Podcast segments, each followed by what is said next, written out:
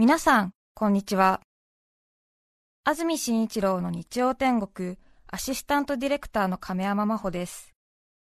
日天のラジオクラウド、今日は589回目です。それでは3月24日放送分、ゲストコーナーをお聞きください。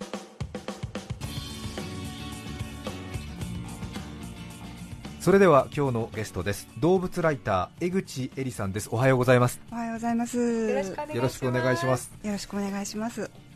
動物ライター江口さんは4回目のご出演ということで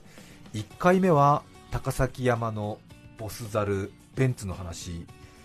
あと奄美大島の奄美星空フグ、えー、それから前回はネイチャーテクノロジー、はい、フクロウの羽のアンテナの話や、はい、パンタグラフですね。パンタグラフですね。あとはヨーグルトの蓋の裏にハスの葉っぱの構造が使われているという話をしていただきまして毎回毎回すごく印象というか記憶に残る動物の話楽しみに。ありがとうございます。はい、はい、今回は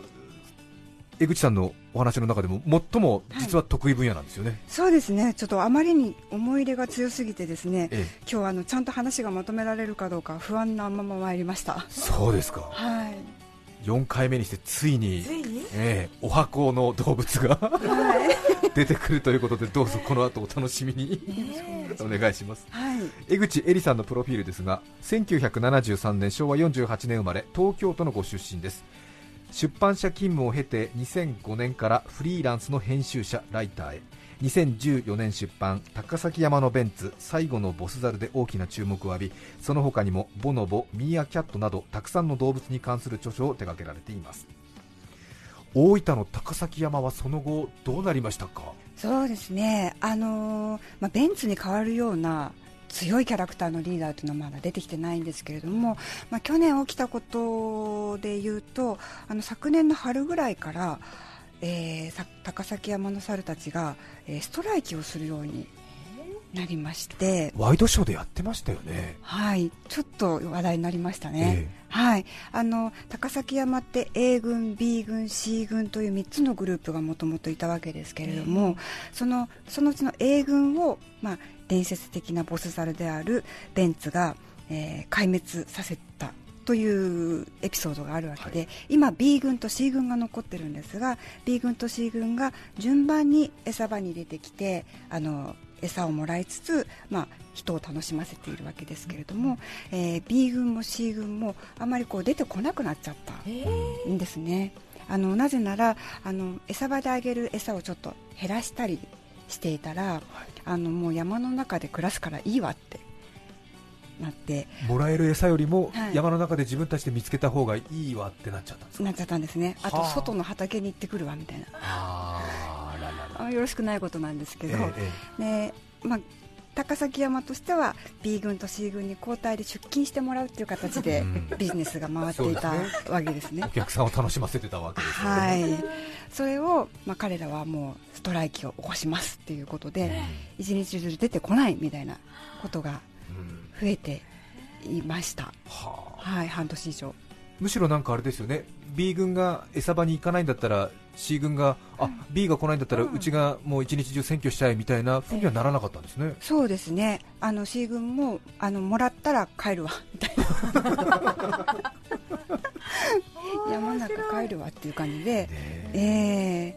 ー、今も猿は来ない状態なんですいやそれはやっぱり高崎山の職員の方々がずいぶんあの工夫されてあのもともと小麦をあげて呼び寄せているというかあのおやつとしてあげてたんですけどで最後にさつまいも好物のさつまいもをあげて山に帰っていただくっていう風にしてたんですが小麦はやっぱりあまり人気がないので小麦あの総量は増やさないんだけれどもさつまいもの割合を増やしたりとか、はい、さつまいもももともと飼料用あの家畜飼料用のあまり甘くないものをあげてたようなんですけれどもそれを人間が食べるような甘いさつまいもに変えたりとかして、まあ、ちょっと要するにあの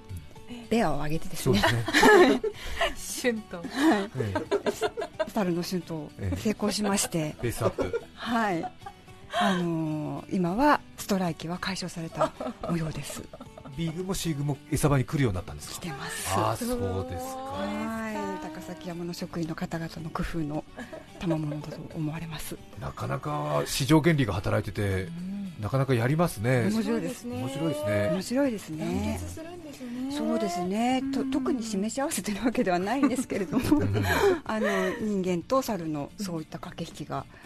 くしくも行われている、はい、また組織力がやっぱり猿はしっかりしてるんですね、普通だとね誰も行かないから抜け駆けで自分だけ行っちゃえばラッキーと思ったりするんですが、やっぱりそこはちゃんと組織として、組合がしっかりしてい。る、群れがまとまってるみたいですね。はい、またねベンツみたいな強烈なカリスマリーダーがいなくなった後は、なんとなくそういうちょっとね組織で戦う的な感じの。そうかもしれませんね。はいさて先ほどからついに江口さんが最も得意とする動物の話とお話申し上げてますけどもその動物とは何でしょうか？ボノボという動物です。はい。ボノボご存知でしたでしょうか？ボノボは江口さんの口からしか聞いたことないですね。そうでしたか、えあの人間にすごく近い猿としてはオランウータンとかゴリラとかチンパンジーってみんな普通知ってますよね、うん、でも同じぐらいとかより近い動物としてボノボがいるっていうことは本当に人に知られてなくて私はそれがどうしても腑に落ちなくてですね、はい、こんなに人間に近くてあの面白い生き物なのになんで知られてないんだっていう、まあ、思いから本を書いたというところです、うん、たくさんの人に知ってほしい、はい、えー、日本の動物園にはいるんですか？いません。いないんです、はい、ゴリラもオランウータンもチンパンジーも日本中の動物園にいますけれども、うん、ボノボだけは日本で見ることはできません。どの辺りに生息している動物なんですか？アフリカの、えー、コンゴ民主共和国というアフリカの本当に真ん真ん中にある国なんですけれどもそこにしか生きてない生き物です。個体数の少ない動物なんですか？えー、絶滅危惧種ですね。あのチンパンジーだとこう10万頭20万頭という単位でいると言われてますけれどもボノボは1桁少ないですね、うん、1万頭とか2万頭とかそれぐらいだというふうに言われてます。そうですか。はい。何ですか？属的にはどこに入るんですか？とチンパンジーとボノボは同じパン族に入ってます、はい、チンパンジー族に入ってる。パン族パン族って言うんですけど。パン族。はい。じゃあチンパンジーと、はい同じ組に入ってる。同じ組ですね。彼らは進化上の兄弟っていうぐらい近いです。でその次に近いのが人ですね。はあ。チンパンジーとボノボが一番人に近い動物です。そうですか。はい。ビジュアルはどんな顔色とかそのチンパンジーみたいな、はい感じですか？はい。あのチンパンジーとボノボはとてもよく似ていてあの見分けがつかないという人もいるんですけれども、えー、子供の顔を見ると明らかに違います、えー、あのチンパンジーの子供って肌顔が肌色なんですよ、うん、時々テレビで見ると思うんですけど、だい。たい肌色ですよね。でも大人になると黒くなるんです、うん、でボノボの赤ちゃん子供っていうのは小さい時から真っ黒なんでそれが全然違いますね、あと体つきもボノボの方がチンパンジーよりもずっと華奢でチンパンジーって割とマッチョな体で、うん、あの肩幅あのがっちりしてる感じなんですけど、ボノボはすごく華奢でとあの見た目はもう人間にとても近いです。そうですか。はい。さて今日はそのボノボについて動物ライター江口恵里さんにこのテーマでお話しいただきます。生まれ変わるなら断然ボノボ。まずは一気に紹介します生まれ変わるなら断然ボノボ。その1チンパンジーとは違います。その2女性に頭が上がらない。その3とにかく優しい。以上の3つです。コンゴ民主共和国にだけ住んでいる。チンパンジーに似たボノボ、はい、ななんでそこだけにいるんですかね、えーと、もともとチンパンジーとボノボの共通の祖先というのはその辺りにあの散らばって暮らしていたんですけれども、はい、あのコンゴ川という大きな川がありましてそのコンゴ川であのたまたまその元々のチンパンジーとボノボが暮らしていた地域が分断されちゃったんですね、はい、でその行き来がなくなってしまってあのコンゴ川の南側で暮らしていた人たちがボノボになり、え北側とか外側で暮らしていた人たちがチンパンジーになったという形ですね。行き来がないんですもう何百万年も。ガラパゴス的にチンパンジーの種類がそこで変わっちゃったというような。そうですね。へえ。はい、川が水かさが増えてもう行き来できないみたいなことで、はい、中之島にボノボが残ったみたいな。まさにその通りです、はい、金剛川今はものすごくこう大きな川で、えっと、対岸から対岸までって何キロっていう、まあ、アマゾン川のような、はい、あの大きな川なんですね。と見海ですよね湖か。そうですね、ね、もう向こう見えないぐらい広いので、あの行き来はもう今では一切できないですね。なるほど、はい、そこでじゃあ本当にガラパゴス的に進化したっていうことですね、はい、彼らは彼ら全く独自の進化を何百万年も続けていて、えー、チンパンジーはチンパンジーでも分かれてから別の進化を続けていったと。はい。チンパンジーと決定的な違いは先ほどの子供の時の顔以外にはどういうところがありますか？そうですね。見た目の違いも大きいですけれども、えー、私は一番大きいのは性格の違いだと思います。性格。はい。あのチンパンジーってあのー、割とですね攻撃的なあのものをたくさん持っている種で割と同じ自分たちの同じ種に対してもあの、まあ、腕力で物を言わせる。あるいは相手を死に至らしめるほどの暴力を振るうということが、まあ、時たまあるんですけれどもボノボというのは同種に対するそういうひどい暴力というのはないんですね。で争いが起きるような状況がないわけではもちろんなくて小競り合い程度のものはもちろんすでにあるんですけれども争いが起きそうになった時にそれを避ける術を持っているというのがボノボの特徴だと思います。へえ。チンパンジー確かにあれですね。上の歯むき出しにして仲間を常に威嚇してるみたいなそうですね。感じありますね、はい、はい、結構あの本当にあのなんですかね特によその縄張りの集団に対して非常にこう敵対的なんですね、でもボノボというのはよその縄張りの集団に対しても最初は緊張するんですけど、あのいずれあの暴力っていうのはなくてな平和的に共存できるんです。はい、方法がはい、あるんですか？それが、まあ、チンパンジーとボノボを分ける最も大きな違いなんですけれどもいざ何かこう争いが起きそうな予感ってなった時に、性行動を始めます、は。まずその餌に手を出す前に、気持ちを落ち着けて、はい、それから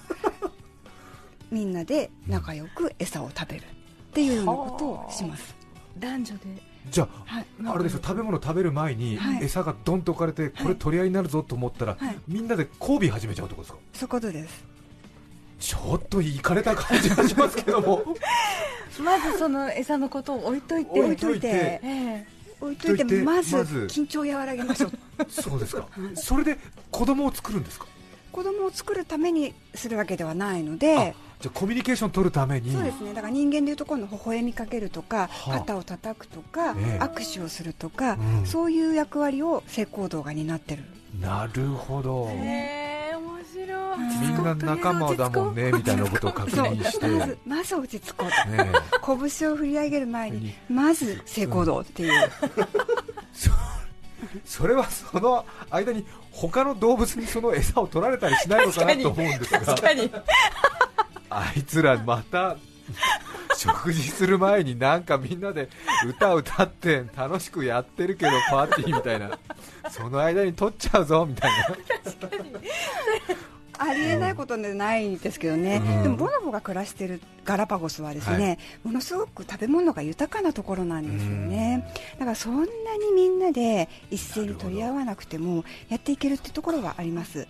ただあの性行動の時に問題になるのがあの必ず手近に異性がいるとは限らないっていうところですよね、はいえー、その時にどうしてるかっていうとボノボは別に同性か異性か関係なくやってます。だから今私交尾って言わないで性行動って言ったんですけど。なるほど、はい、じゃあまあなんとなく人が感じているものとは違う感じの多分まあスキンシップ的なそうです、ね、強烈なスキンシップをしてるみたいな、ままさにそうです。ハグとかそういう感じですね。私がその同性の行動としてすごい好きなのはあのオスの尻付けっていう行動があるんですけど、うん、オス同士が例えば喧嘩になりそうな時に、うん、わーってさあの騒いで、はい、もう緊張の糸が切れる寸前ぐらいまでは行くんですね、うん、あなんか噛みつくのかなとか手出すのかなと思って見てると2人が急にくるっと背中を向けてお尻をつけて手打ちになるんですよ。へはい。構長い時間スリスリしてるんですか？いやあ一瞬です。一瞬。あもう一瞬。くるっと振り返ってお尻ちょんってつけてはーって。落ち着くんですね。何事もなかったように帰っていく。ああそうですか。きっとなんか分かり合える、うん、感じなんでしょうね。タイミングもあうんのあうんの、はい、どう今だみたいな。そうですそうです。はい。あもちろん先にあのお尻を出す方がいて後からつけるってこともしょっちゅうありますけどはい。でもはい。喧嘩しようっていう時に相手に背中普通向けないですそうですよね、そうやってあの争いを避け緊張を和らげて社会をうまく回していくっていうのがボノボのやり方なんですよね、やっぱりコンゴ川が急にできて、はい、そこがガラパゴス的に残ったのでやっぱりボノボにとっては楽園でむしろ一番の敵は仲違いしてお互い傷つけ合うのが多分一番自滅するから仲良くしようみたいなことなんですかね。そうですね。でもチンパンジーだって、えー、その本当だったらよその縄張りと戦わないで共存した方がいい場合だってあるとは思うんですよね、うん、でもチンパンジーの場合はむしろこう自分たちの勢力を広げようっていう方向に行ってしまうんですね、はい、じゃちょっと意地悪な言い方するとそのボノボの生息域に他のチンパンジーを何千頭か離すと多分ボノボは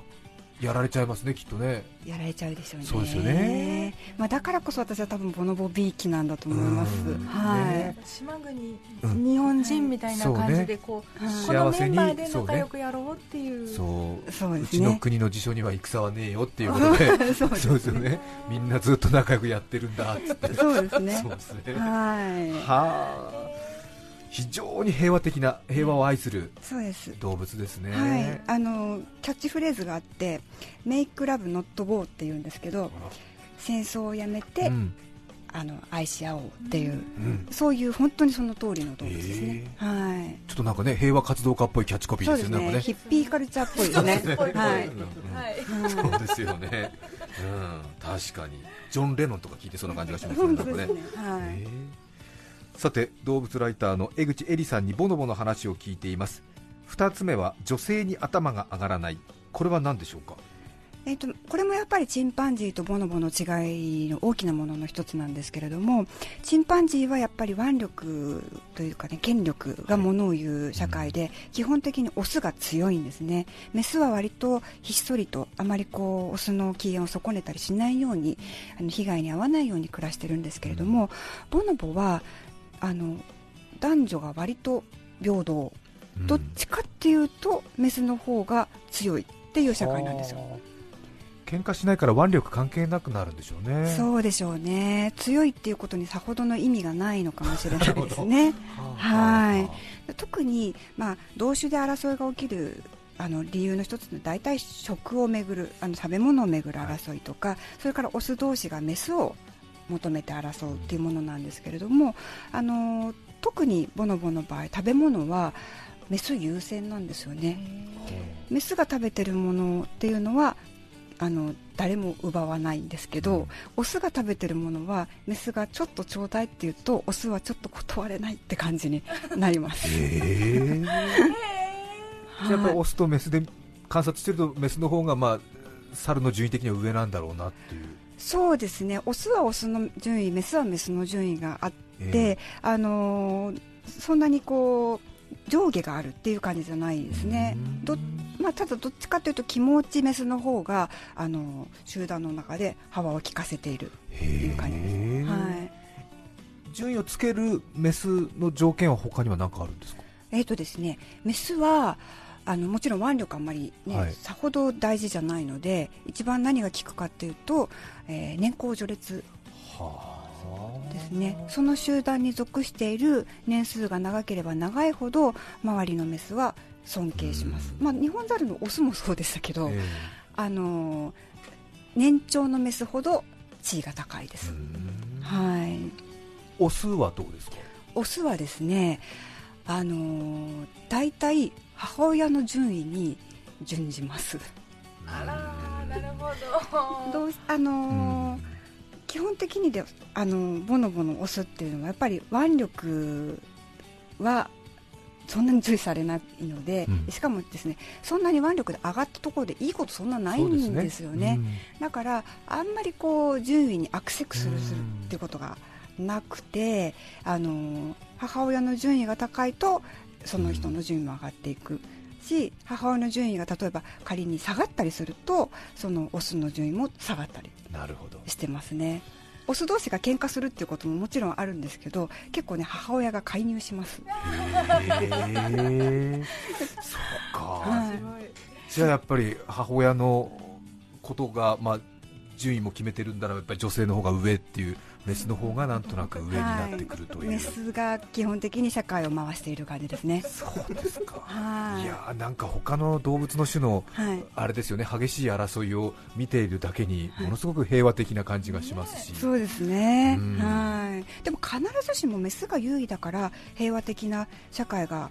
できるとは限らなくって例えばあのマダガスカルにいるワオキツネザルっていうキツネザルがいるんですけどああの彼らはメスの方が圧倒的に優位なんですね、ボノボとは違って本当に圧倒的にメスが優位なんですけどあそこは結構メス同士がよその集団とすごい戦うので、メスだからいいってわけではないですね。はい、いやますます平和的で可愛ら可愛らしいっていうかなんかうん魅力的だなと思いますし、うんちょっとでもチンパンジーからしたらちょっと物足りないぜっていうなんかこの、もうちょっと人生ヒリヒリした部分も欲しいぜ みたいな、わからないですけど。確かにオスはね、そう自力で上がっていくっていうことがちょっとそうですよね。しにくいですもんね、はい、戦国の世に生まれたかったぜみたいな、平和に生まれちゃってつまらないぜみたいなボノボはあるかもあるかもしれませんね、そういうボノボも中にはいるかもしれないですね、そうですね。理不尽を感じているボノボのオスが。そうですよね。はい太平の世に生まれちゃったぜっていう。そうですよね。順番はだってもうほぼ便宜的なあれですもんね。町内会の持ち回りの役員みたいな感じで、ね、多少はね多少食べる順番決まってるありますけどね。そのメスメスにやっぱり好かれますしね。ね。1位だったらモテるわけですし、もう家柄で決まっちゃうわけですねお母さんね。そうですね。まあいっかみたいなこれでみんな幸せなんだよなんつって。はーいみたいな。結構最大限の幸せをこうあのみ最大公約数の、うん、みんなが幸せになる方法をボノボは取ってるっていうふうに考えてもいいかもしれないですね。うんすね、チンパンジーの場合はすごく強い一部の人は勝て総取りするけれども、うん、ほとんどの人が負け組になってしまう。そうですね、はい、そういう社会ですね。どっちがいいかですよね。そうですね、はい、いやいろいろ考えるところありますね。結構ね人間社会に引き寄せて考えると、自分は一体何を大事にしているのかが見えてくる、本当ですよね。ボノボ島とか作ってね。選挙出たいぐらいですよねきっとね。そうですね。ボノボ島チンチンパンジー島を作ってね。そうですね。本当ですよね、うん、うん、どっちが勝つか。そうそうそう。象と馬とかやってる場合じゃないですよ、そうそうそうそう、ボノボ、ね、共和党、民主党みたいなやつ、違うみたいな。さ、うちはマスコット、ボノボでいきますね、ボノボとチンパンジーを見分けるところから始めないといけない。ですね、顔の色で、子供の。さて動物ライター江口恵里さんにボノボの話を聞いています。生まれ変わるなら断然ボノボおしまいはとにかく優しい、まあ、これまでもなんとなく優しそうな感じありますが、はい、とにかく優しい。そうですね。やはりあのー、人の気持ちを分かってあげるみたいなところまでボノボは細やかですね。そうですかはい。あのー、例えばあのボノボ同士だったとしてもあのー、まあ、自分の仲間の中で例えばうんちょっと怪我したとかですね。あの強いメスにいじめられた子供とかがいた時にはあのその子がこう泣きわめきますよね、そうすると周りから大人のボノボとか子供のボノボが寄ってってあげて、どうしたの？って顔を覗き込んだりとかしてるのを結構よく見かけますねそばにいてあげるみたいな感じで。であのまあ、そういうのはこう野生とか飼育でもよく見ることなんですけど人間が例えばこう怪我をしてあの痛がってたりなんかするとその怪我をあの怪我してる人の手をつあの怪我をしてる人の手にこう例えば水を渡してあげてこれで怪我を洗ってあげたらとか、うん、そういうことしたりとか、えー、あとこう動物園で飼っていて新入りのボノボが来てそのボノボがまあまごまごするわけですね、こう放飼場に行っていいのかこうあの飼育の部屋に入っていいのかわからないみたいな時がありますよね、そういう時もその周りの慣れたボノボが手を引いて連れて行ってあげたりとかするんですよ。ここでは今こういう時間なんだよって、はい、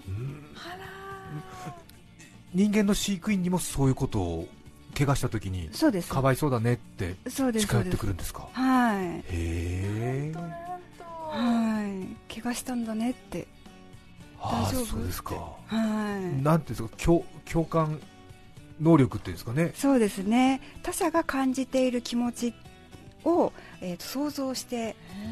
行動してあげるっていうことが、まあ、あのそれはボノボしかできないわけではないんですけどね。そのいろんな動物でできるんですけどボノボの場合はやっぱり知性が高いっていうのもあってそのそれをどういうふうにあの解決してあげたらいいのかっていうところまで考えて行動に移しそれを私たち人間がまあ理解できるっていうところが他の動物と違うと思いますね。すはい、動物園で飼育されているボノボは飼育員人間の言葉も少し理解できますか？そうですね。そういうふうにあの教えられた、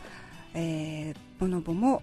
アメリカにいます。そうですか、はい、かなりあの細かいところまで分かるみたいで、えーと、例えばボールを投げてあれを取ってこいみたいのっていうのはうちの犬でもできるって話になると思うんですけど、はい、目の前にないボールを隣の部屋にあるボールを取ってきてって言われても取ってこれる、えー、やったことないことを言われてもできたりします。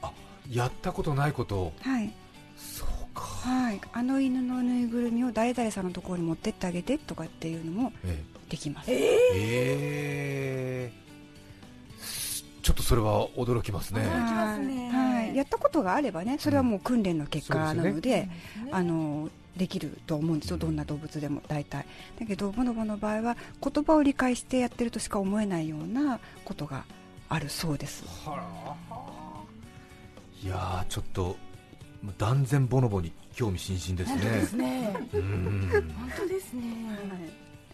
さてそれでは1曲お聴きいただきます深谷市のサムライグレイさん54歳男性の方からのリクエストです悲しい気持ち桑田佳祐さんです著作権使用許諾申請をしていないため、リクエスト曲は配信できません。引き続き、ゲストコーナーをお聞きください。深谷市のサムライグレーさんからのリクエスト桑田佳祐さんで悲しい気持ちお送りしました。今日ゲストにお迎えしていますのは動物ライターの江口恵里さんです。お話しいただいたボノボ地球上で一番人に近い猿は創演者から税別1200円で発売中です。争いを嫌い平和を愛するボノボの暮らしがわかるノンフィクション。ぜひご一読ください。なんとなく平和を愛するボノボということでなんとなく子供に見せたいなみたいな感じで著書をご購入されますと、ね、意外にボノボの特徴である性行動の解説が長々と書いてありましてですね ちょっと45の私でも昨晩ちょっと顔がポッとなりましたので そのあたりは少しあの親御さんがご一読いただいた後にご検討いただいた方がよろしいかと思います。そうですね。はい。はい、ちょっと気持ち R 指定な。ですよね。自動書なのに。うん、そうですね。教えたいんだけど、ちょっと激しめっていうそのジレンマに、ちょっと生々しいですね。はい。なかなかそうですね。はい。私もあの書いた後に、まあ家族に言うかどうかちょっと迷ったぐらい。はい。そうですね。はい。確かに。でもまあそれを書かせた自動車の出版社はすごいと思います。うん。はい。そうですよね。決してタブーじゃないっていうところなんだろうけれども。はい。はい。確かにそうですね。ご興味のある方はぜひ中を読んでいただいて、はい、ボノボの性行動について、うえ十分に理解を深めていただけたらと思います。そうですね。実際にコンゴ民主共和国には行かれたんですか？はいこの本を書く前には行けなかったんですけれども、あの数年前に2014年なんですが、まあ、くしくもあの高崎山のベンツが亡くなった年なんですけれども、はい、その年に研究者の方の調査にくっついていくことができましてあのコンゴ民主共和国で野生のボノボを見ることができました。そうですか。初めて見た時はどうでしたか？そうですね。行くのすごく大変なんですよ、えー、あの一般の人はなかなか入れないですし、まあ、コンゴ民主共和国ってあの、まあ、交通の状態も良くないですし、はい、まあ、しばしばエボラ出血熱が出たりとかして、うん、一般の人が行くの大変なんですね。でキンシャサっていうのが首都なんですけど首都からそのボノボがいる森に行くのに、まああのー、車で私の場合は3泊4日かかったんですね。なかなか大変で、そうですね。はい。途中途中やっぱりこう、うん、足止めを食らいながら行ったんですけど、はい、まあそれだけまあ苦労して行ったからなんですけど、まあ森の中でボノボを見た瞬間というのはあの五光が差しているように見えました。ボノボから、まあ、単純に逆光だったのかもしれないんですけど 私にはもう輝いて見えました、はいいろいろ写真もお持ちいただいたんですけど本当にちょっとおじさんだったり、少年のような顔をしてたりとか、はい、人間の足組む感じとか、はい、ストレッチしてる感じとかも、はい、本当に朝どっかで体操してるね、おばさんっていう感じもしますし、可愛い。目とか口元から優しさが溢れてるんですね、本当に、はい、目を覗き込むと本当にこう意志がちゃんと伝わるなっていう感じを持つぐらいに近さを感じますね。そうですね。はい今日は動物ライター江口恵里さんにボノボの話を聞きました。どうもありがとうございました。ありがとうございました。3月24日放送分安住紳一郎の日曜天国。それでは今日はこの辺で失礼します。安住紳一郎の日曜天国。風に舞い散る花吹雪お味噌汁なら花丸き写真判定花咲くび TBS ラジオ905954